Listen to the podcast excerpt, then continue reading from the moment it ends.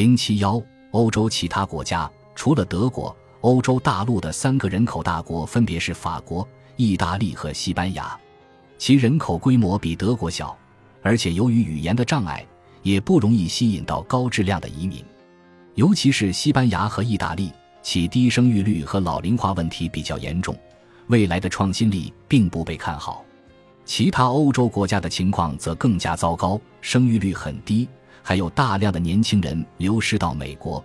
未来很难成为一个创新强国。虽然北欧国家的人口规模比较小，但也曾经是创新力非常好的国家，尤其是瑞典。得益于其高福利，北欧国家的生育率也比较高，所以这些国家能够维持比较好的人才优势。但是由于整个北欧五国的人口加起来只有二八百万左右，不到意大利的一半，因此并不能扭转欧洲整体的弱势。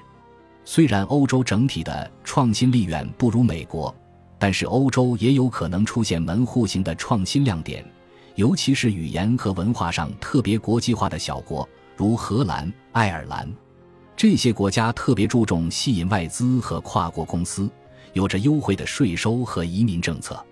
例如，谷歌、亚马逊、苹果等巨头往往会把欧洲的总部和部分的研发中心放在爱尔兰、荷兰或者英国。使得这些国家的人均创新力非常不错，但这些国家终究是人口小国，总体上还是对欧洲的创新能力的拉动有限。俄罗斯属于欧洲吗？俄罗斯的情况与英国恰恰相反。俄罗斯虽然地处欧洲大陆，但它不是欧盟成员，这意味着与欧盟市场的隔离。此外，俄罗斯在文化和政治上与西欧很不同，而更类似于东欧。在第二次世界大战之后，苏联的人口甚至一度超过美国。尽管企业家精神在计划经济体系下被严加遏制，创新活动也处于严格的国家控制之下，但苏联仍向太空发射了第一颗人造卫星。随着苏联解体，其人口规模锐减过半。二零二零年时，俄罗斯人口仅为一点四四亿，不到美国的一半，仅略高于日本。更糟糕的是，较低的生育率使该国前景相当暗淡。充裕的自然资源可能起不到太大作用，反而会因大宗商品价格的波动引发资源诅咒。正如本书第七章所述，自然资源并非经济发展、创新活动的积极因素。一般情况下，资源丰富的国家通常面临不稳定的政府、低效的公共机构和不完善的财产保护法律。俄罗斯目前就面临以上问题，而这些都是创新的禁忌。创新前景和生育率，由于固有的文化、政治和语言障碍，旨在打造单一市场的欧洲一体化很难彻底实现。此外，提高生育率举措的效果不尽理想。移民是解决方案之一，但受制于语言，欧洲大陆对高技能劳动力的吸引力远不如美国，因此整体而言。与美国和中国相比，欧洲在创新方面的竞争力要弱得多。平均而言，欧洲的生育率为一点六，是更替水平的约百分之七十五，但不乏个别亮点。高生育率国家包括法国和部分北欧国家，比如法国的生育率为一点八二。低生育率国家是德国和南欧、东欧国家。作为欧洲最强的经济体。德国的生育率过去在欧洲一直排名靠后，一九九五年时仅为一点二五，但过去的二十年来开始稳步回升，二零二一年已经达到一点五三左右。在鼓励生育方面，德国在不断加强力度。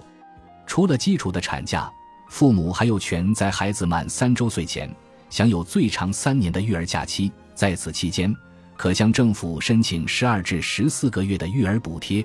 金额为每月三百至一八百欧元，每个孩子自出生后至十八岁，父母都可以为其申请儿童金，从二零零二年的每月一百五十四欧元增加到二零二一年的每月二百一十九欧元。